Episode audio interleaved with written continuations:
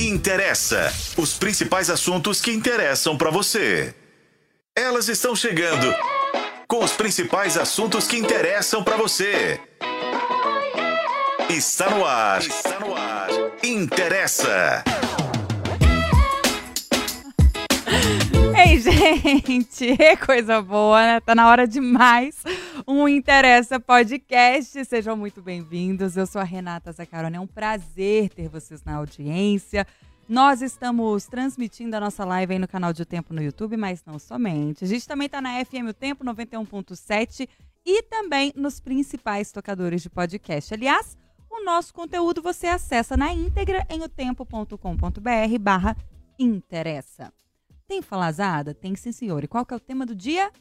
O papel da tristeza na busca pela felicidade. E a gente está recebendo aqui no estúdio da FM Tempo a psicóloga Renata Borja para trazer luz ao debate. Seja bem-vinda, Rê. Obrigada, Renata. Obrigada, meninas. É um prazer estar aqui com vocês mais uma vez. E é um assunto muito interessante, porque que a gente vai falar hoje vai desmistificar a tristeza para muita gente. É, ué, é interessante porque faz parte da nossa vida.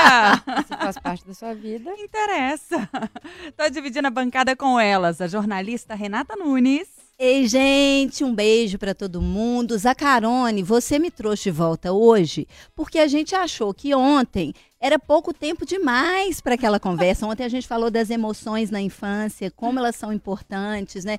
Como é importante a gente desenvolver essas emoções, entender sobre elas logo cedo, ainda crianças. E aí a gente fez um chororô danado que o programa tinha tempo, que ele tinha que acabar. Então, logo, ela me trouxe de volta hoje para continuar falando sobre esse assunto mais especificadamente, né? Muito bem. E não somente Renatinha Nunes, temos Mariela Guimarães, fotógrafa com a gente. Já cheguei assim, né? Já cheguei falando as coisas que eu acho. Vocês vão ver daqui durante o programa, porque eu gosto de polêmica, né, gente? Esse negócio de concordar com todo mundo não tá no meu feitio como boa aquariana que sou né? Vocês estão vendo, né, gente? Como é que vai ser esse interessa de hoje, tá bom? Musical. Musical. Tristeza não, não tem, tem fim. Agora felicidade. Felicidade, sim. Eu prefiro tristeza é senhora. Amo essa música também. E eu amo todas. Gabaritei. Sim. Mas também é, eu acho que é a mesma não, coisa, A né? tristeza não. foi bem cantada, né, foi gente? Oh, a certeza que a gente tem, né? Senhora, eu acho que as é? duas coisas mais cantadas foram o amor e a tristeza. Que É coisa, né? verdade. É Olha, tá aí uma coisa pra gente também. trazer pro debate, a relação. É. Bora explicar para o ouvinte o tema do dia. Bora. Nietzsche acreditava que o sofrimento não deve ser rejeitado, porque, segundo o filósofo, ele consistia numa fonte para o crescimento humano. Assim, em vez de recusá-lo, a gente devia acolher e usar esse sentimento como uma ferramenta para o nosso aprendizado. O problema é que, até pela falta de uma cultura que preze aí pela educação emocional, muitas vezes a gente acredita que se está triste, nós somos necessariamente infelizes ou fracassados. E uma coisa não tem nada a ver com a outra. Basta você usar- observar os verbos que eu usei aqui. Eu falei estar triste, ser infeliz. Nada, gente. Uma coisa não tem nada a ver com a outra. Mas o que, que a tristeza, se ela for bem administrada, ela proporciona pra gente? O que, que ela traz de positivo? Vai depender de como que você lida com o sentimento. Você ignora? Você exclui a dor e o sofrimento ou você os ressignifica? Você acolhe? A superação da dor e não a fuga é o que leva à felicidade. Já pensou? É sobre isso que a gente debate no Interessa Podcast de hoje. E aí a pergunta do dia: você acredita que a felicidade pode existir sem a tristeza? Quero saber. Envie a sua participação no nosso chat que já está aberto para o debate. A transmissão da nossa live é feita por meio do canal de O Tempo no YouTube. Esse podcast tem a sua participação e se faz parte da sua vida. Interessa! Tchan, tchan, tchan, tchan. Renatinha Nunes. Achei que você ia começar com a Mariela. Eu vou dar minha vez para ela. Pra... Ah, Ah, não, acredito. pode, vai lá, vai lá, começa. Co- Deixa eu explicar. Ela, ela é o sol, eu sou a lua. Eu Não, quero essa eu não- divisão. Não, eu você tá muito enganada, Mariela. Eu não sou nem o sol, nem a lua. Eu tô, É? bus- tô na vida buscando o equilíbrio. É o caminho mais ou menos gente. esse. É, eu vim aqui para tentar evoluir um pouco, né? E eu acho que para a gente evoluir, a gente precisa é, abrir os caminhos, tentar enxergar o lado bom e o ruim da vida. Claro que a gente estava no início do programa, só para explicar as pessoas, né? Porque a gente começa a falar, Contextualizando. as pessoas vão falar assim: o que, que essas doidas estão falando, né? Mas a gente estava discutindo aqui antes do programa começar e ir ao ar. A Mari falando que qu- quanto é difícil, assim, que a vida é difícil mesmo, e eu concordo. Eu acho que a gente tem mais coisas difíceis para lidar, né? A gente está todo dia cercado por algum tipo de adversidade. E, e as emoções vão passando, né? Na, na mente da gente como um, um- como furacões, assim. Elas vão e vêm, né? Param. E, e a vida é muito isso. Então, como a gente tem muita adversidade, mais ainda eu acredito que a gente tem que estar preparado para lidar com elas. Por isso que eu acho muito importante, fundamental, essencial a gente buscar, buscar. A palavra é essa, buscar o equilíbrio. Uhum. Porque a gente não tem, nem vem com ele, nem tá pronta. Eu gosto de falar muito isso aqui. Eu acho que enquanto eu tiver velhinha, eu quero seguir aprendendo. Se a gente desiste de aprender, a vida acabou, né? Podemos morrer. Concordo. Então, né? Então eu acho que é esse processo assim de não, eu tô tentando, tô tentando, é uma é uma luta diária, mas de tentar achar um equilíbrio, né? Tirar alguma coisinha boa de aprendizado, de aprendizado das coisas ruins que acontecem com a gente, né? Uhum. É, então, essa, essa questão, eu tenho uma tendência a ser mais negativa em algumas coisas, principalmente coisas para mim mesma. Hum. Então, eu preciso me, me Regular. policiar ali para me regular. E eu tenho uma facilidade muito grande de sentir, assim, de expor meus sentimentos. Eu consigo fazer essa exposição aqui no ar, eu consigo falar com as pessoas que eu gosto, às vezes até com as que eu não tenho tanta intimidade, eu consigo me, me, me deixar mais livre, mais aberta, me, me mostrar. É, não tenho vergonha de esconder as minhas emoções. Eu acho isso muito importante para o meu desenvolvimento. E entre essas tantas emoções que a gente sente no, no mesmo dia, né? Vamos dizer assim, a tristeza é uma delas. Ontem, nesse programa de emoções, eu falei aqui que eu sou amiguinha da tristeza. Não romantizo, porque eu acho que quem romantiza a tristeza entra num ciclo de vitimismo. E eu acho isso muito sério, assim, algo que a gente tem que estar sempre atento, porque quando a gente romantiza muito a tristeza, a gente se mergulha E vai nela. escalonando, É, né? exatamente. Até chegar numa melancolia, Uhum. as coisas vão avançando muito. Então eu acho que a gente tem que acolher a tristeza, mas dentro de um limite que nos permita sair dela. Porque senão a coisa fica muito complicada depois, a gente não consegue seguir nem sair. Agora, o que eu penso é que a gente precisa entender os motivos que nos levaram a ficar triste. E eu procuro isso, assim, tanto alegria também, quanto às vezes a ansiedade. Eu procuro enxergar por que, que aquilo está acontecendo comigo para tentar é, segurar ali a minha onda. Um sentimento que eu coloquei ontem, que eu tenho dificuldade de identificar, por quê? Por que, que eu tô sentindo assim? Ele às vezes começa na tristeza e acaba na angústia. E a angústia é um sentimento que eu tenho dificuldade, porque ele me, é, ele me aflige mais. A tristeza não, eu acho que ela é mais, ela é, como eu acolho melhor também, eu acho que é mais fácil sair dela, porque ela me traz uma coisa que nenhuma outra, nenhum outros, é, outra emoção me traz, que é a reflexão. É quando eu estou triste que eu faço as minhas melhores reflexões.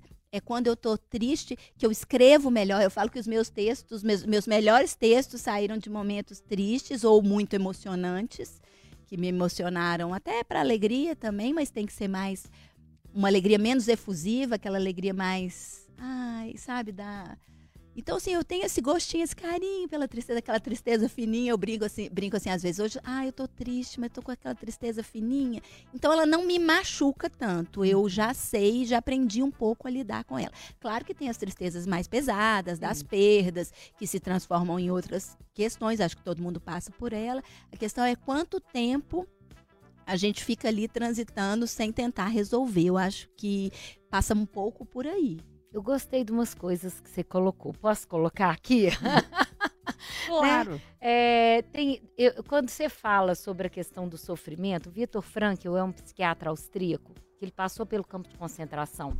E ele tem um dos livros mais lindos que eu já li, que se chama Em Busca de Sentido, que é a experiência dele dentro de um campo de concentração.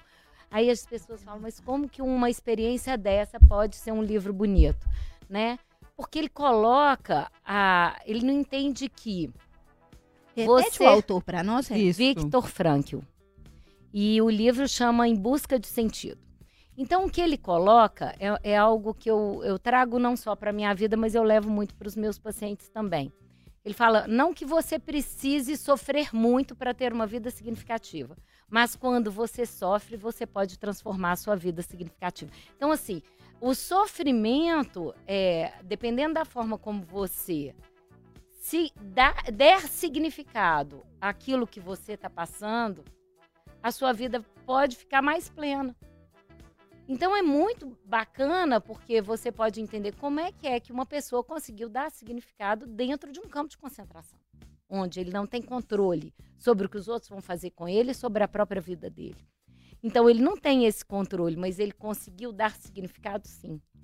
E ele viu e ele entendeu o que dava significado nessa experiência.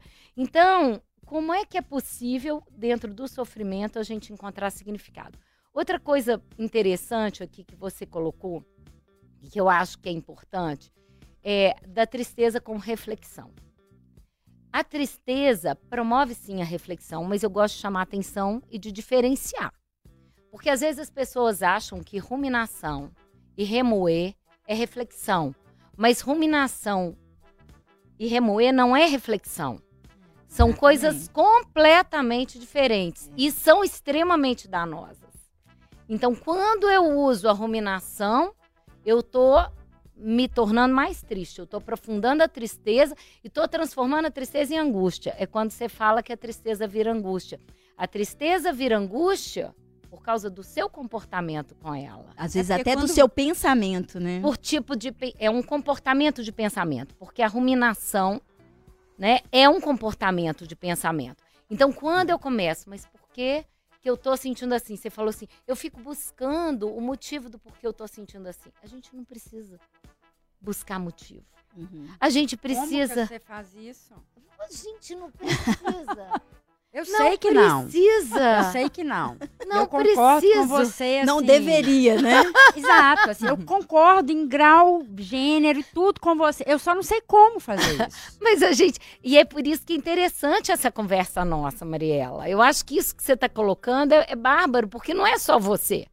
As pessoas têm essa dificuldade. Gente, eu tenho, eu Não é tão simples, tudo. né? É, porque assim, eu até tava Na hora que a gente começa a falar o porquê, o que, o como, pra quê, ah, eu tenho que entender isso, eu tenho que entender aquilo. Gente, Mas o lead. olha só, eu vou colocar uma coisa básica sobre a tristeza aqui que eu acho que é legal. Eu criei um quadro de assertividade emocional. Esse quadro meu até já foi assim elogiado por professores internacionais. Tá falando, você conseguiu resumir o que a gente fica falando e a gente às vezes não consegue. Eu pus tudo dentro de um quadro e, e consegui colocar lá.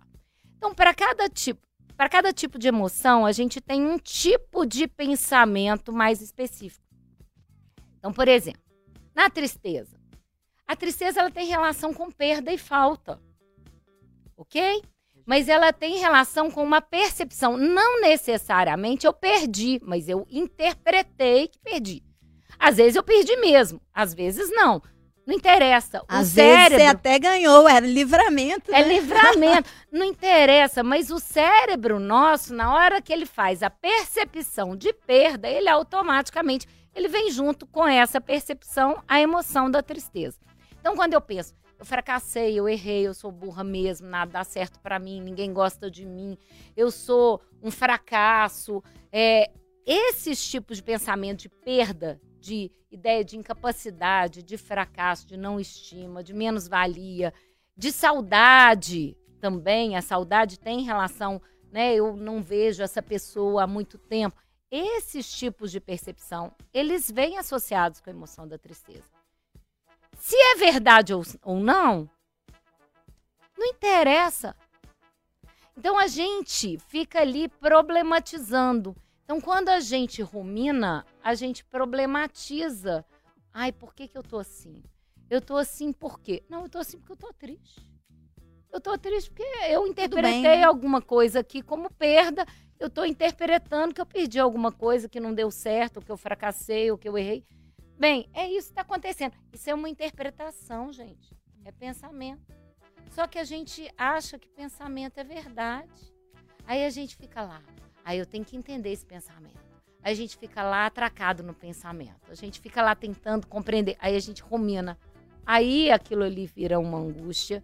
E aí aquilo ali vai virar uma depressão. E aí aquilo ali vai virar outra coisa. Não aceitar a nossa emoção e ficar lá. Olha, mas eu não tenho motivo para me sentir assim. Isso gera depressão. O que que gera depressão? Minha vida tá boa, eu tenho um marido legal, eu tenho filhos bacanas, eu tenho um trabalho bacana. Eu não tinha motivo para me sentir triste. Por que não? Nós temos motivo para sentir triste todo dia, mesmo a vida da gente sendo boa, num contexto geral. E tem hora que a gente não identifica com. é, tem muitos momentos que a gente não identifica porque tá triste necessariamente. Gatilho, né? Às vezes você não acha. Gente, Às vezes você só tá triste. Às vezes eu chego aqui e falo assim. Às vezes eu falo tudo que eu tô, né? Eu trabalho do lado da Flaviane, no computador do lado. Eu chego e falo assim: Flaviane, tô chata hoje. Tô insuportável, não conversa comigo. Aí depois tem dia que eu falo: Nossa, hoje eu tô triste. Aí ela, por quê? Eu falo: Não sei, tô triste. Porque às vezes a gente não sabe mesmo. Você teve, teve às vezes um sonho, que teve alguma coisa, aquela emoção ali ficou um pouquinho. E aí só de você ficar às vezes perguntando por que, que você tá triste, vai fazer você Vai ficar ficar mais alimentando. triste. não né? necessariamente, é. Então, aí, se a gente fica alimentando a tristeza, ela aumenta. Se a gente acolhe a tristeza e fala, tá bom, igual você falou, eu tô triste. Segue o baile. Exatamente. Às vezes, horas depois, você já tá. Ela já passou. Curada é. Marie, conta pra gente. Você acha o quê da tristeza? Como é que você lida com a sua? Você acha É que você precisa passar por ela pra Ah, é chegar até a felicidade? Ah, tudo, gente, né? Ah, Eu acho que a felicidade só existe porque existe a tristeza, né? A gente tem que ter uma lei, uma comparação, opostos, né? O feio só é bonito porque a gente acha alguma coisa, né? O feio só é feio porque a gente acha alguma coisa bonita, né? Tem que ter O um contraponto. contraponto, exatamente. Então, eu acho que a tristeza é... Ela é muito importante. Eu acho que também ela é um pouco superestimada, né? Principalmente eu, assim. É porque eu venho de uma história, né? Que a minha mãe adoeceu, eu tinha quatro anos. Então, tenho toda uma história de ruptura na minha vida. que Eu sempre... Eu, de certa forma, eu me sentia muito confortável nessa, nesse papel de vítima. Quando a Renatinha falou dessa história do vitimismo, sou só eu. Ou era eu? Era eu. Era eu, era eu. Melhorou. Ah, é isso, é no passado. Estou trabalhando firmemente para essa mudança. Ah, mas era uma- um, um local que, né, eu... Talvez possa vir da infância, isso? você acha? Exato, acho, acho. Né, o meu terapeuta fala que eu, que eu que eu sou muito doida, assim, né? Ele não fala isso, viu, gente? Eu tô falando, ele não fala isso de jeito nenhum. Mas que, ao mesmo tempo que eu acho que tudo no mundo é culpa minha e eu sou responsável por tudo, eu não me acho suficientemente boa para ser o centro do universo desse jeito. Né? Mas eu. Nossa senhora. Entendeu? Complexo, dar um né? nó na a minha louca, cabeça. A coisa. Então, Bem assim, complexo. É um bocado. Exato, né? Não é à toa que estamos aí trabalhando, né? Eu, Freudinho, Lala, né? Winnie, todos amigos. Clem, todos lá trabalhando juntos. E. Porque é isso, eu rumino muito, eu penso muito, tudo pra mim tem que ter um porquê, um, né? Acontece alguma coisa, eu falo, gente, mas por que aconteceu isso? E às vezes eu falo. E quando a minha mãe me pergunta, né, gente, a minha mãe, pra quem, né, quem acompanha a gente já sabe, mas a minha mãe, ela teve esse aneurisma, eu tinha quatro, ela tinha 35, ela ficou com sequelas. E desde então, ela tudo, ela, pergu- ela pergunta muito por quê. E eu acho que isso ficou introjetado em mim de alguma forma. Então, tudo eu fico na minha. Quando eu não ponho pra fora, eu fico na minha cabeça. Gente, mas por que aconteceu isso? Mas eu fico tentando buscar algum tipo de resposta para as coisas. É, isso é ruminação. Exa- Isso é É. péssimo. É, isso é ruminação. E me paralisa. É É, uma isso. ruminação que não é uma ruminação É, que me move. Não é ainda me deixa- produtivo, né? Não é produtivo. Não é produtivo porque não tem resposta. O porquê não tem resposta. Então, você ficar ali buscando uma resposta aonde você não vai achar resposta, você vai ter hipóteses, criar novos pensamentos sobre aquilo. Mas hipóteses, novos pensamentos não é resposta. Exatamente. É diferente de resposta. Então, é essa busca, né? Eu falo muito com os meus pacientes, né? Na hora que a ruminação vem, vão adiar. É isso. A meditação pra me depois. ajuda. Amanhã você pensa nisso. Aí Meditação. quando for amanhã, você fala, ah, depois de amanhã eu penso. E aí você vai adiando. vai adiando. Porque ficar pensando o porquê, o pra quê, o como, o quê. Por que que isso aconteceu comigo? Aí, mas é o que a gente faz todo De onde- dia no lead. Como, É, onde, por quê, no qual, jornalismo. como, tudo. É, gente, eu, eu, eu, eu saí dessa estrutura familiar e caí no jornalismo, que é super isso. Né? Você tem que saber o porquê, o quando, como, onde. Né? Então, essas perguntas retumbam na minha cabeça. E é muito louco, porque agora que né, a minha mãe tá mais velha e eu tô muito mais próxima dela, e eu tô vendo as minhas sobrinhas, eu tô com três sobrinhas que estão em fase Bebês, de né? crescimento. É, tr- dois anos, uma vai fazer dois anos agora, mais velha. Então, é, de uns tempos pra cá, a minha mãe tá me fazendo umas perguntas e eu estou me preparando para as perguntas das crianças que eu não vou ter resposta. Então, às vezes minha mãe pergunta uma coisa, ela por quê? Aí eu falo, mãe, nem tudo tem um porquê. E aí eu respondo pra ela pensando, Mariela, tá vendo? Nem tudo tem um porquê.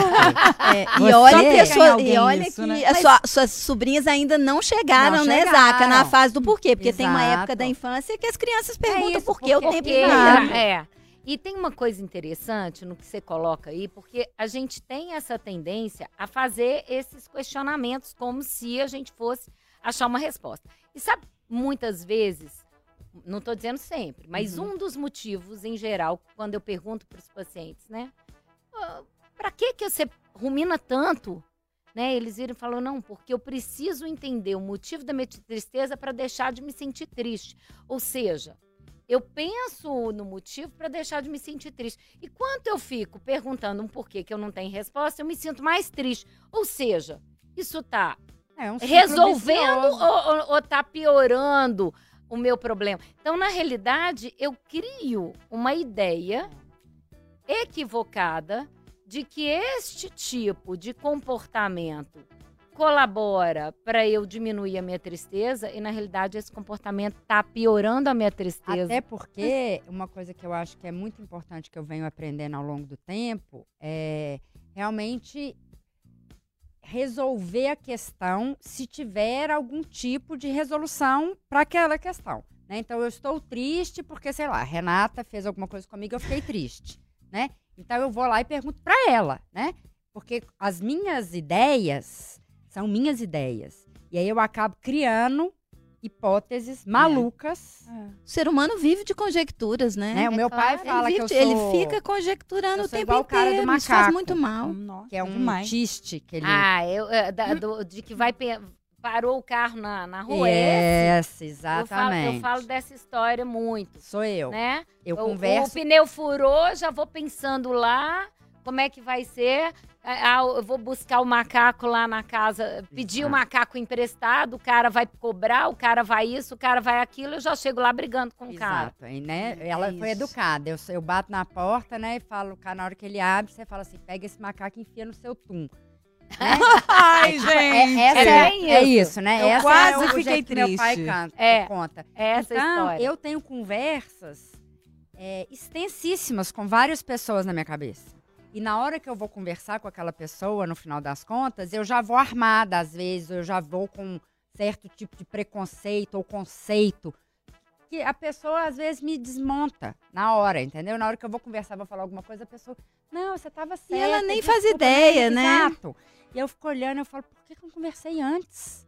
Eu passei uma semana. Por que, que eu criei essa, essa ideia toda na minha cabeça, toda essa confusão? E a gente tá falando de tristeza aqui hoje, mas eu acho que isso estende a todos os tipos de, de sentimento, né? É por isso que eu acho que a gente tem que é, entender que as nossas emoções, elas têm um para quê, tá? E isso vai determinar da forma como a gente vai utilizar.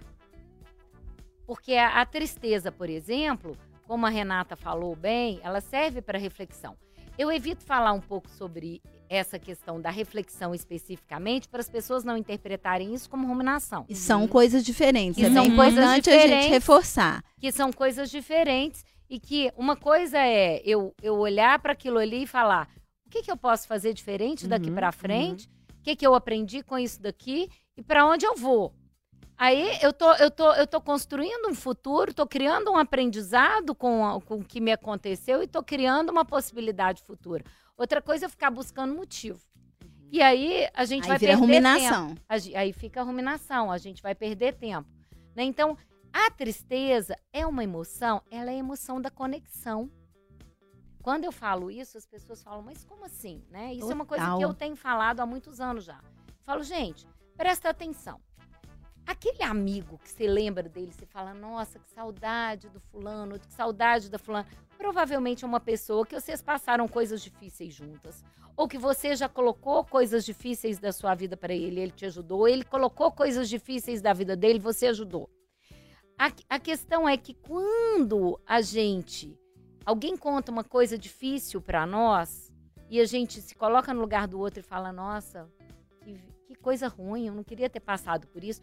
Você, quando você fala eu não queria ter passado por isso, você está conectando a sua tristeza interna naquela com a, com a, com a partilha do outro. Uhum. Então, neste momento, você está se conectando. Então, isso gera empatia. A emoção da empatia é a tristeza, não é a alegria, não é a ansiedade, não é a raiva. É a fragilidade, né? A vulnerabilidade. né? A vulnerabilidade, ela tá ali, né? Agora, então tá, e a gente conclui aqui, então, eu acho que você falou coisas importantes só para eu reforçar, que a gente pode ficar triste, que a gente pode aprender com a tristeza, desde que a gente não rumine, não faça É, porque eu também Né? queria entender como acolher ela, mas aí já a resposta acolher veio. no limite certo, né? De forma que aquilo vire um aprendizado para você mudar de frequência e, e, e- não, e ela não deixar de existir na sua vida. Mas, por outro lado, eu te pergunto, aí a gente falou aqui, você falou também da empatia, que é uma outra, é, um- outra emoção provocada pela própria, a partir da tristeza, vamos dizer assim. Então, por que a nossa sociedade é, insiste em que a tristeza é um fracasso, né? As pessoas, é, eu, eu vou te dar um exemplo. Eu, é, a gente que lida com muitas pessoas, que tem contato com muita gente, tá sempre vendo que as pessoas evitam ficar tristes, né? Ontem a Flaviane trouxe aqui para nós que ela não quer demonstrar essa tristeza e essa mo- emoção dela, É uma fraqueza. porque ela acha que isso pode, que ela pode ficar vulnerável para terceiros, assim, que ela pode parecer fraca, né? E assim como ela, eu conheço outras tantas pessoas que têm vergonha de chorar, porque porque acha que está sendo E a vulnerável. vergonha de chorar vai fazer você chorar mais, tá? Pois é, aí essas Ah. pessoas têm vergonha de É. chorar, mas vergonha de chorar na frente dos outros, assim. Sim, mas tudo faz a mais. gente chorar mais. Em é. casa. É, hein? Às Chora vezes na na, frente do quentinho. outro também, É. porque você, na hora que você tem um. Você fala, eu não posso chorar, e aquilo te dá vontade de chorar, e você começa, eu não posso, eu não É posso, eu não posso, você acaba às vezes chorando, porque É. você tá dizendo que você não pode. Então, as pessoas têm vergonha É. de ficar triste, porque também a gente vive num universo hoje com recortes fortíssimos da felicidade, né? As redes sociais só Exato. recortam momentos felizes. Aí tá todo mundo uh, ali, Vida super perfeita. feliz, vidas perfeitas. E, e então, como é que faz hoje para ficar triste e para acolher a tristeza vivendo numa sociedade que te cobra o tempo todo ser feliz? É, Renata, o que, que você colocou eu achei perfeito, porque exatamente essa cobrança é que faz a gente ter tanta aversão da tristeza. Então, a, e a aversão da tristeza gera mais tristeza. Então, o que, que acontece? Quando eu começo a ter uma aversão da tristeza, eu estou no caminho para a depressão. Você vê o resultado aí, Eu né, tô no gente? caminho da depressão. Então, o que que acontece? As pessoas falam assim: eu não tenho motivos para me sentir triste. Como se tivesse que ter motivo o tempo todo, eu tivesse que validar. Gente, qualquer percepção de perda gera tristeza. Acabou, entenderam? É assim. Tá Então, meio a gente vai sentir tristeza no dia a dia. E a gente Eu ia falar Renata, tempo mas todo. hoje tá difícil, viu, gente? Porque na hora que eu ia falar Renata, eu É falo o meme do Homem-Aranha. É o meme do Homem-Aranha. É o trio de Entendeu? É um trio de Renatas e eu. É. né? Marielle e as Renatas. Exato, exato. Eu até perdi a história, o meio Não, do- da- volta, da- amiga. Pois é, mas é porque eu ia falar alguma coisa em cima da fala dela e eu perdi. Ela estava dela. falando sobre o momento, né, a sociedade que a gente vive e a tristeza, e a gente acaba ficando mais triste esconder, não, com essa regra, Tentativa, tentativa de de não não sentir estar triste. de não sentir-se triste, ou de não demonstrar a tristeza, ou de tentar buscar uma explicação para a tristeza. Porque o que eu coloquei é o seguinte: no nosso dia a dia, qualquer percepção de perda, seja ela real ou não, e não interessa se ela é real ou não, interessa que eu tive uma percepção. E se essa percepção acontece, a tristeza vem junto com ela. Eu posso ter achado que fulano não gosta de mim, mas pode não ser verdade que o fulano não gosta de mim. Pode não ser verdade isso, mas essa percepção me faz sentir triste porque eu entendi que eu perdi a amizade dele.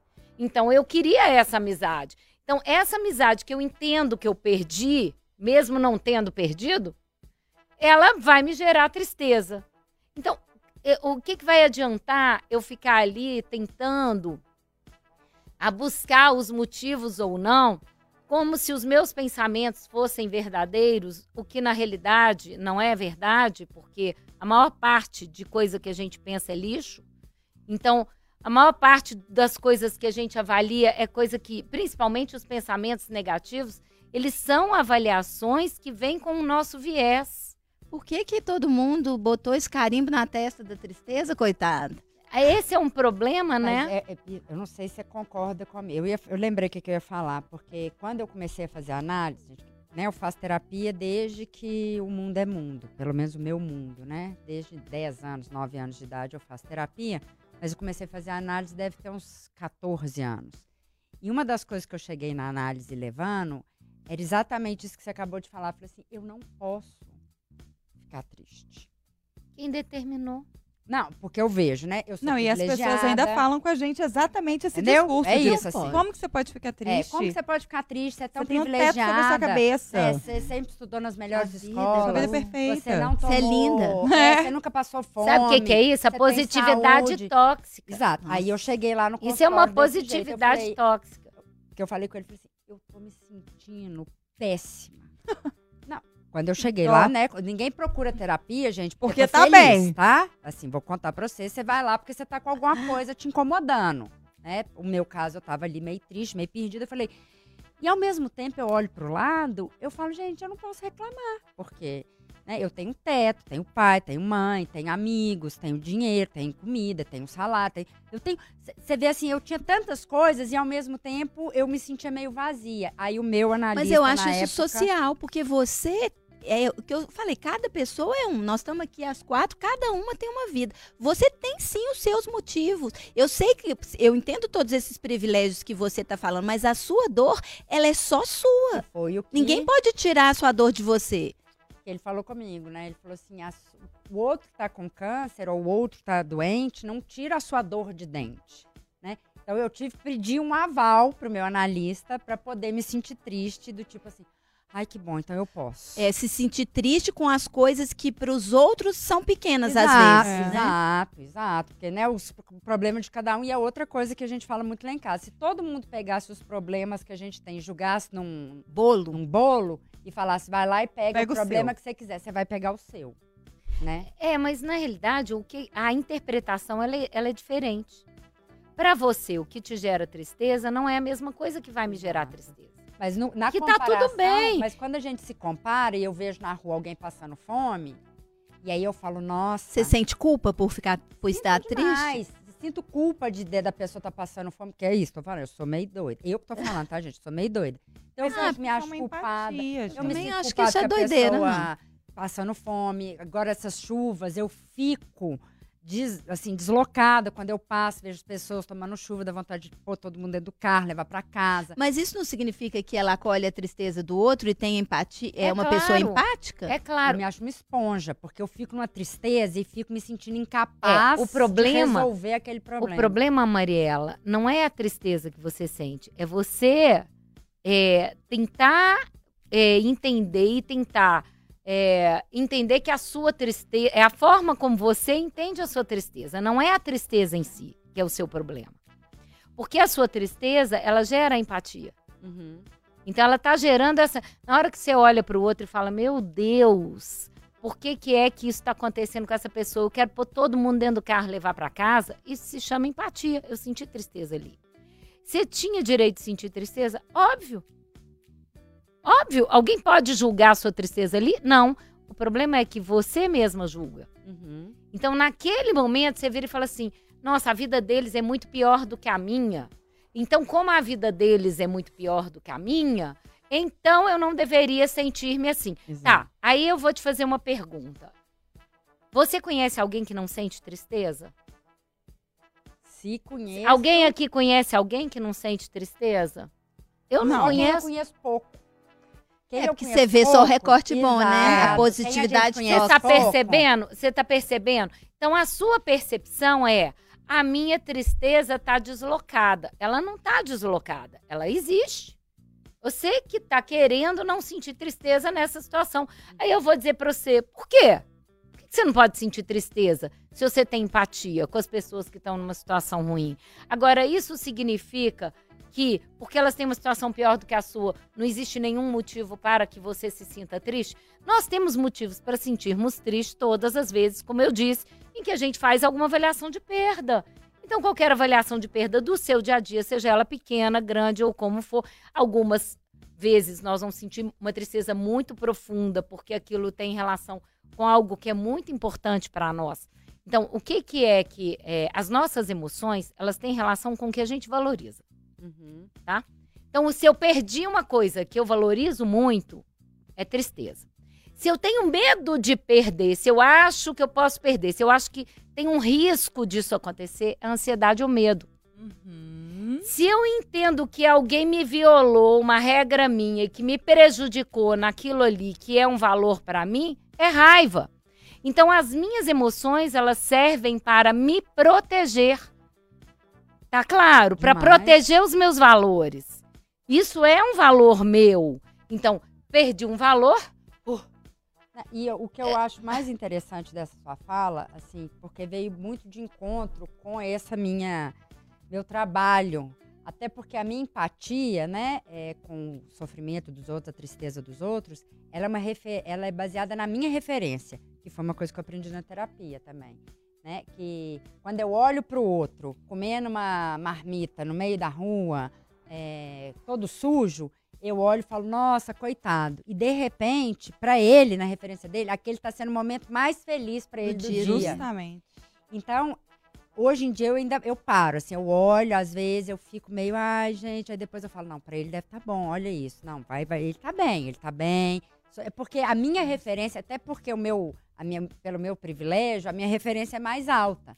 Né? Então, quando eu, o jornalismo me trouxe muito a realidade para a vida, da gente conversar com as pessoas. E quando a gente conversa com as pessoas, a gente vê que a felicidade para elas, às vezes, às vezes não, na maior parte das vezes, não vai de encontro com a minha felicidade. É isso que você colocou. Olha que interessante. Quando eu fiz a minha dissertação de mestrado, eu fui estudar o sucesso num contexto intergeracional e intercultural. E sabe o que, que eu encontrei? 50% das pessoas que ganhavam de 0 a 2 salários mínimos se considerava bem-sucedida. De 0 a 2 salários mínimos. No contexto de sucesso que a, a, a, a mídia aqui, e a, a- nossa sociedade cultural entende que é o sucesso externo, que é aquele que você pode medir. O que, que é o sucesso que você pode medir? É dinheiro, poder e status, Sim. né? Se é dinheiro, zero a dois salários mínimos, não pode ser. Mas elas se consideram bem-sucedidas. Então, o que está por trás? O que, que eu vi que tinha muita relação com a ideia de sucesso? Bem-estar. E estava muito relacionado com a ideia de felicidade também. A ideia de sucesso está muito relacionada hoje com isso. Cada vez A, a mais. ideia de sucesso individual, que a ideia de sucesso externo partilhada é uma. A ideia de sucesso individual, que é a sua percepção individual, é outra. E a percepção das pessoas de sucesso hoje é estar feliz. Na- é, e eu ainda já vou trazer uma outra questão. Aí que a a gente, gente já falou entra nisso, no, no programa, que dinheiro traz felicidade. Né? As Pra quem? Depende Exato, pra É quem. isso, é isso que eu tô falando. Porque tem gente que acha que quem é muito rico é muito feliz, não tem problema, não tem questões. Eu falo, tem problema sim. Claro que Tá, tem. vamos lá, Todo que aí eu tem vou colocar sobre essa, essa, essa, esses meus, in- essa me- minha dissertação. Foi é, de 0 a 2 era 50%. Aí de 2 a 4 ia aumentando, ia para 60 mais ou menos. Depois de 4 a 8 aumentava um pouquinho e ia para 65. De 8 a 15 chegava a 80% das pessoas. Então, pessoa que ganhava de 8 a 15 salários mínimos, elas se cons- 80% se consideravam bem-sucedidas. Mais de 15 salários. O que, que vocês acham que aconteceu? Caiu. Caiu. Foi quase igual 0 a 2. Foi menor do que 2 a 4 salários mínimos. Ou seja, as pessoas que ganham mais do que 15 salários mínimos não, Não estavam felizes. se consideravam tão bem-sucedidas quanto a que ganha de 2 a 4. Muito. Olha É? que Tudo loucura. depende de onde que essa pessoa parte também. Claro. Dois a quatro salários para uma pessoa que não tem é nada. referência. E você coloca comida dentro da sua casa, Isso, cada um tem um padrão é de sucesso. vida, né? é. De referência, mas não só padrão, porque o padrão muda, né? É. Mas você tem uma referência Sim. também para os valores que você vai dar para certos Mas tipos de isso às coisa, vezes né? tem relação com a sua seu grau de felicidade. Aham. E tem relação com o grau de felicidade com a vida que você tem ali naquele momento. Você pode ganhar de 2 a 4, sua vida tá boa. Exato. Gente, eu queria recomendar aqui para o pessoal que está na live aí acompanhando. Essa aqui é a matéria que foi publicada hoje no jornal O Tempo, do Rafael Vidigal. É, a Renata é uma das fontes da matéria, né? É a fonte, a principal fonte da matéria. A matéria tá muito bacana, tá no portal O Tempo também. E eu queria trazer um ponto que você citou lá, Renata, que é essa romantização da dor, né? É pegar a tristeza e colocar ela num patamar, você já falou um pouco disso, da rumi- ruminação.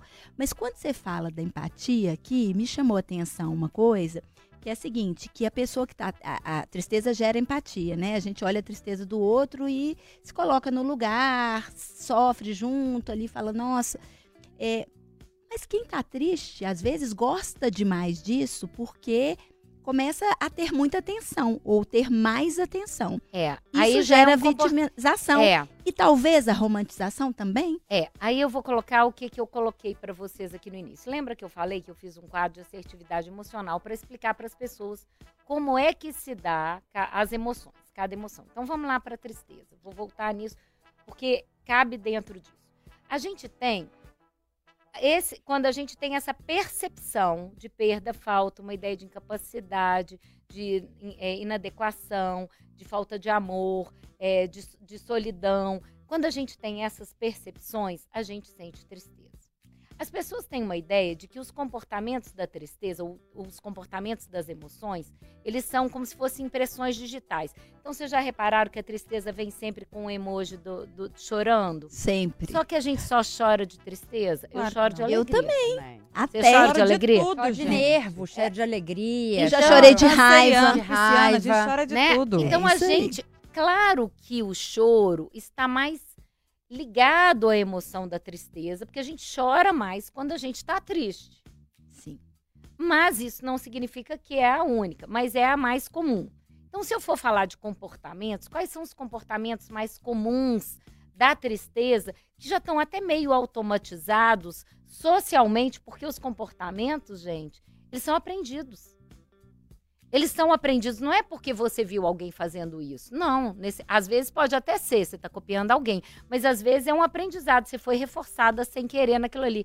Você chorou e foi atendida, você fala, ah, então a criança chora, ela é atendida, ela fala, opa, vou chorar de novo para ser atendida de novo. Hum. Então, o comportamento que eu crio com cada uma das minhas emoções, ele é um comportamento aprendido Hum, que eu fui aprendendo ao longo da minha vida.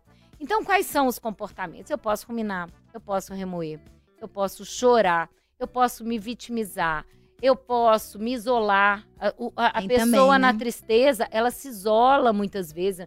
Não quero que ninguém me veja, eu não vou me mostrar. Ela foge, ela sai daquela situação. Então, a gente tem alguns comportamentos que estão mais ligados a essa emoção, aprendidos.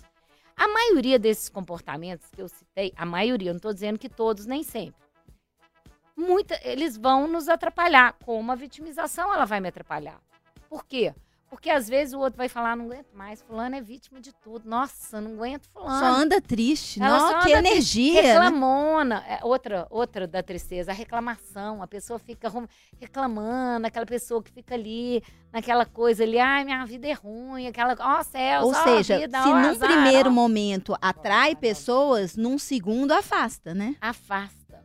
Então, só que a pessoa fez esse aprendizado. Então, ela, ela, ela continua utilizando aquela estratégia, porque é uma estratégia que a gente chama de compensatória, que é uma estratégia que ela aprendeu a. Que é um link do compensar- programa de ontem, né? É, Que assim, que é- quando o bebê, o bebê chora, É. né? E aí, se ele você vai lá e dá biscoito, né? É, que a gente Ela diz. acabou de ali, falar isso, é. é. Né? é É. isso. Então a gente atende, você atende, o bebê fala, eu vou chorar mais. Hum. Então a vitimização, ela é um comportamento aprendido, Entendi. tá? E a gente É utiliza. Difícil de desaprender, viu, gente? Vou contar É, pra a vocês de gente- cadeira. A gente utiliza isso de uma forma meio automática, quase. É igual andar de bicicleta. Você aprende a andar, pronto, você vai. Só que andar de bicicleta não significa que você não possa aprender a dirigir carro nem moto. Exatamente. Hum. Essa é a diferença. O seu comportamento, mesmo estando automatizado, você pode aprender a ter comportamentos que eu denominei no meu quadro lá de comportamentos de crescimento. Então, o que, que seria um comportamento de crescimento? O comportamento de crescimento é aquele comportamento que vai me ajudar a utilizar a minha emoção em direção aos meus objetivos e metas, sem prejuízo na minha vida pessoal. Porque as minhas emoções, elas são necessárias, mas se eu uso esses comportamentos aqui, é, que são esses comportamentos mais é, comuns, vamos chamar esses mais automatizados, Uhum. é, na hora que eu uso esse comportamento, eu muitas vezes eu me prejudico. Eu não estou dizendo, eu tô dizendo muitas vezes, não estou dizendo nem sempre, porque, por exemplo, chorar é muito bom muitas vezes, porque você Ah, põe tudo pra fora. Adoro chorar. né, também. libera. E não é um problema você chorar. O problema é você chorar como uma, uma forma de obter atenção. Uhum. Aí é uma estratégia compensatória, o choro. E aí, nesse caso, o choro é disfuncional. Ele não é um comportamento assertivo. Não é um comportamento funcional, quer dizer. Então, o que a gente vai fazer, o que a gente tem que entender é que a nossa emoção pode ser utilizada de uma forma de crescimento. Então, eu chamo de comportamentos de crescimento, que é o quê? Empatia, solidariedade, compaixão, reflexão.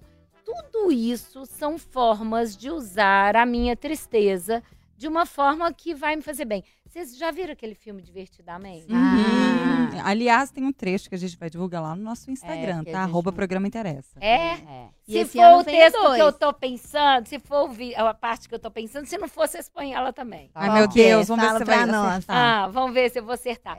Na hora que o elefantinho tá ali chorando. Ai, para com isso, garota. É? É. Né? O elefantinho tá ali chorando e ele É, chora. então. E ele chora e a tristeza. Aí a alegria brinca e ela faz uma Nada confusão melhor. e ele continua chorando. Aí a tristeza senta ele do lado e fala: Eu sei. Eu sei o que você está passando. eu acho que ela. Eu fico até Eu emocionada. Eu adoro Eu fico até no filme, emocionada porque pra mim aquela aquela é, é, aquela parte pra mim é uma preciosidade. Porque na hora que ela faz aquilo, aí a alegria fica olhando e fala: "Como é que ela conseguiu? E Lembrando que a Como é que ela deu conta? Porque o elefante melhora e ele automaticamente Lembrando ele que no melhora. filme também é a, tri- a tristeza, a alegria, teoricamente, é a personagem principal, né? É. Mas é a tristeza que dá um andamento e um fio condutor pro filme Pra todo. trama toda. Sim, é porque a- aquele filme pra mim é bárbaro, porque eles mostram o seguinte: todas as outras emoções têm função e a tristeza a alegria fala, mas a tristeza não tem. É o que a alegria acha. Então, e é por isso que nós estamos tão deprimidos hoje. Nós estamos hoje tão deprimidos porque a gente entende que a gente não- é, que a tristeza é uma emoção é, que não deveria existir Uhum. Em- e dentro de determinada circunstância. Minha vida é boa, não posso ter tristeza. Uhum. Aqui, eu queria fazer uma pergunta aqui agora que as pessoas querem saber como Renata Zaccaroni lida com a tristeza dela. Gente, da mesma forma que vocês, meninas. Aquelas eu fico pensando, mas eu não fico ruminando, tá, Renata? Elas não fico ruminando. Não fico buscando muitos porquês, não. Mas é, não fico, gente, eu não fico. Queria saber Eu como. acredito em Eu você. acredito, Juro, eu gente. Eu te- a Renata é muito positiva. Abstrai. Não, amiga, não sou, gente. Eu tento ser muito positiva, mas eu não sou 100% positiva, claro que Não, não. ninguém é 100%. né? Mas eu tento abstrair. Quando eu vejo que não tá sendo produtivo, que foi o que a gente trouxe aqui mais cedo, e a minha ansiedade tá gritando, igual hoje pela manhã, eu tive um momentinho de ansiedade que eu, por um segundo, eu me peguei numa situação muito feliz e falei assim, nossa, que medo de perder isso daqui. E aí eu fiquei, imediatamente eu fiquei um pouco triste. Aí depois eu falei assim, qual a chance? Por que, que eu tô sofrendo por uma situação que mal existe? Ela ainda Cara, você falou um negócio sensacional e agora, olha o que, que ela falou. Ela estava muito feliz e, e estar muito feliz gerou ansiedade. Olha que loucura. E Isso acontece. Demais. As- as- o que mais gera vezes. ansiedade é, é estar feliz. É. Posso falar de outro livro? Pode, Pode. demais. Nós estamos anotando os livros. Gente, anota tá os bem. livros da Não Renata. só, não só outro livro, mas aí eu vou falar de um TED também, de um TED Talks, que, que Hum, é, Eu é gosto. que ele chama O Poder da Vulnerabilidade. Ah, da Brené Da Brown. Brené É, Brown. já vi também. né? Então, a, a Brené Brown, ela, é, é- ela, ela fala muito sobre isso, sobre no momento que você tá muito feliz, de repente vem aquela, aquele medinho. Uhum, de, de O que, que de perda, ruim né? pode acontecer? É. Que que- nossa, tem essa outra coisa aqui. Sim. Não Pensamentos tá sozinha, intrusivos. Zacarone. Você É, não, não está tá. sozinha. É, e pensamentos E os intrusivos. pensamentos intrusivos existem para todos nós. E nós todos temos. Sabe qual é a, a, a, a estratégia? É a que você falou. Abstrai. Abstrai. Abstrair na hora. Falei, não, Abstrai eu ficar é. feliz Tchau, pensamento. tenho. É. É tipo, o pensamento tá aqui, eu reconheço que ele existe, eu reconheço que eu pensei, eu não tenho que é, desmistificar ele ou, ou invalidar ele ou qualquer outra coisa, ele existe, ele tá aqui, mas tipo, É, mas ele tá Vou aqui e no lugar. plano atual eu estava sendo feliz, eu estava dando prioridade pro pensamento que nem existe. Tchau, ficou com Deus. é isso aí. deixa eu ser feliz aqui no, no É real. isso aí. É você mudar o foco. É, É a questão do foco. A gente tem várias coisas que a gente pode focar no nosso dia a dia. E a escolha é sua. Exatamente. A Hum, escolha é tomou. sempre Eu até arrepiei aqui agora. Xuxa. Eu sei A que já tá escolha é acabando. sua. Eu sei que já tá acabando, mas eu queria fazer uma última pergunta aqui. Que me veio à cabeça. Porque eu, a- eu no no meu caso especificamente, né? Como a Renatinha tinha falado aqui, a gente tem muito medo da tristeza, né? Apesar de estar sempre na minha cara, eu sou uma pessoa muito transparente na cara, então as pessoas sabem como que eu tô só de olhar na minha cara, eu não preciso falar nada. Mas quando eu fico triste, eu substituo a minha tristeza por raiva. Ah, isso é uma forma, porque ela energiza. A tristeza tira energia, a raiva energiza. É, então eu, que- né, eu queria saber assim, se essa Troca. troca de sentimentos, se é benéfico, se é normal, ou se, é- se me atrapalha. Eu, eu acho que às vezes me atrapalha, porque eu queria mostrar minha vulnerabilidade para a pessoa, e ao Maria. invés de eu me mostrar vulnerável, eu me mostro agressiva. Então eu fico com raiva da pessoa porque ela me deixou triste. Olha só, não. Na realidade, isso que você está colocando é muito normal. E a gente faz isso o tempo todo. Eu costumo observar o seguinte, que os, é, é, nos meus pacientes isso. As pessoas, elas acabam utilizando, às vezes, algumas emoções mais como frente do que outras. Mas são as estratégias que elas foram... É, foi o que elas foram observando de como a emoção funciona. Isso é inconsciente, a gente não faz isso conscientemente, não. Tá? Então, isso que você faz é o seguinte: o que, que você já observou? A tristeza desenergiza. Uhum. Mas a raiva. a- o que, quais são as emoções que energizam? Vamos ver se você sabe. Raiva, Amor. amor. Amor energiza E demais. alegria. Uhum. Raiva, amor e alegria energiza. Então, você vai buscar, às vezes, num outro lugar, uma é, alguma forma de você sair daquilo.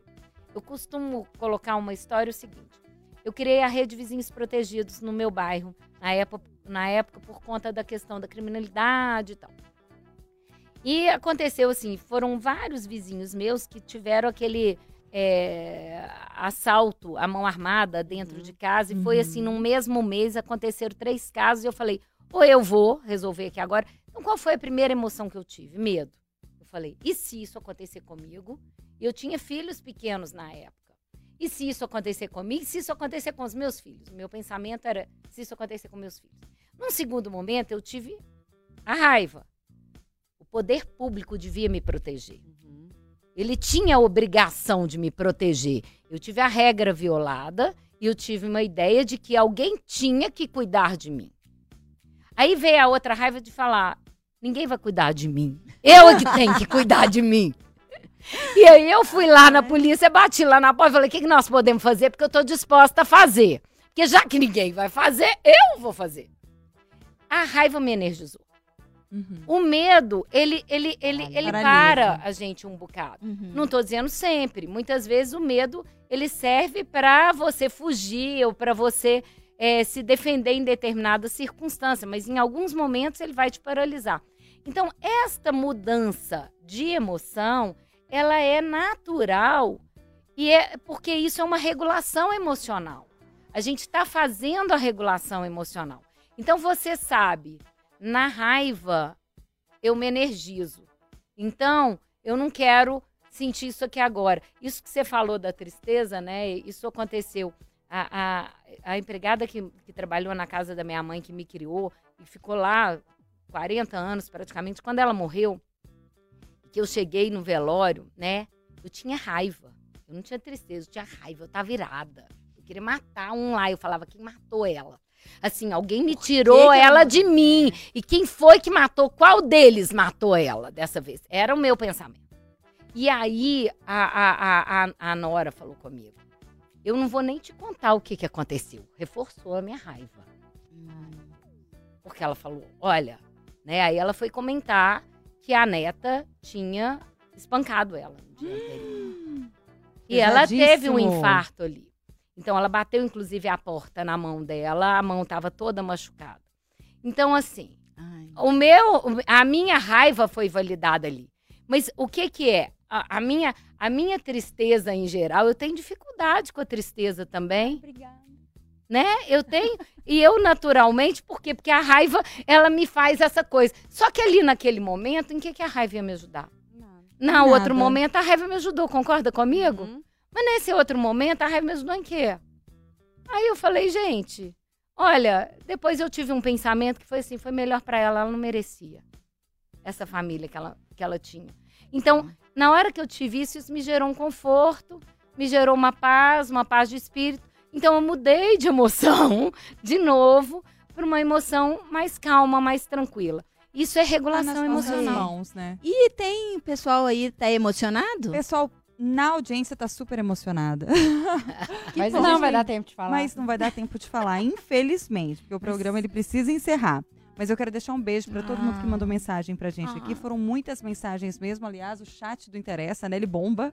O pessoal começa a trocar muito lá. Que Inclusive, bom. discutem, ficam tristes, depois com raiva e depois eles ficam felizes de novo. Renata, eu quero te agradecer muito a participação aqui hoje, por trazer tantos esclarecimentos pra gente e dizer que você volte sempre. É a primeira vez do ano que você tá com a gente. Essa é. Que seja a priira de muitas. seja Não, nós, muitas nós mesmo. podemos Né? combinar e eu volto outras Isso. vezes, que é um prazer estar sempre aqui com Nossa. vocês. O papo é sempre gostoso, É sempre né? bom. Prazer é nosso. Nossa. Deixa seu arroba pro pessoal te seguir nas redes, por É. favor. É o, o, o Instagram é arroba cognitiva Uhum. CT, Centro de Terapia, então é CT. Eu tenho um site que é o www.cognitivacentrodeterapia.com.br. E aí a gente tem também o YouTube, que é o Cognitiva Centro de Terapia, e tem o Cognitivo, o Quarteto Psi, que é um outro YouTube que eu faço toda segunda-feira, 20 horas. É Quem quiser coisa, gente. assistir a gente, Ai, Quem eu quiser ver querer, a eu gente, quero, eu Toda segunda-feira, 20 horas, a gente tá lá, chama Quarteto Psi. É Amei. bem legal. Amei. Rei, você é muito legal. Obrigada, viu? É. Mais uma Obrigada Gente, eu vez. que agradeço. Beijinho. Meninas, considerações muito rápidas? Ai, Só gratidão? Só É, eu, vou gratidão. falar, eu vou falar só uma frasezinha de Guimarães Rosa. Mete bronca, Mari. né? Que pra gente ficar atento, né? Porque, segundo ele, eu concordo, a felicidade a gente acha em horinhas de descuido. Então, às vezes, a felicidade tá passando aí, ó, do seu lado, um sol, quando o sol nasce e te aquece a pele, né? Quando você consegue passear, consegue descansar. São coisas que a gente valoriza muito pouco, porque tá muito no automático, mas é aí que mora a felicidade. E eu acho que a gente encontra a felicidade, entende sobre a tristeza também muito no autoconhecimento. Ah, Perfeito. sempre. Isso é. É com isso que eu encerro o Interessa de hoje, tá, gente? Segue a gente lá no Instagram, arroba programa Interessa e até a próxima. Beijo! Eu tô triste. Acabou.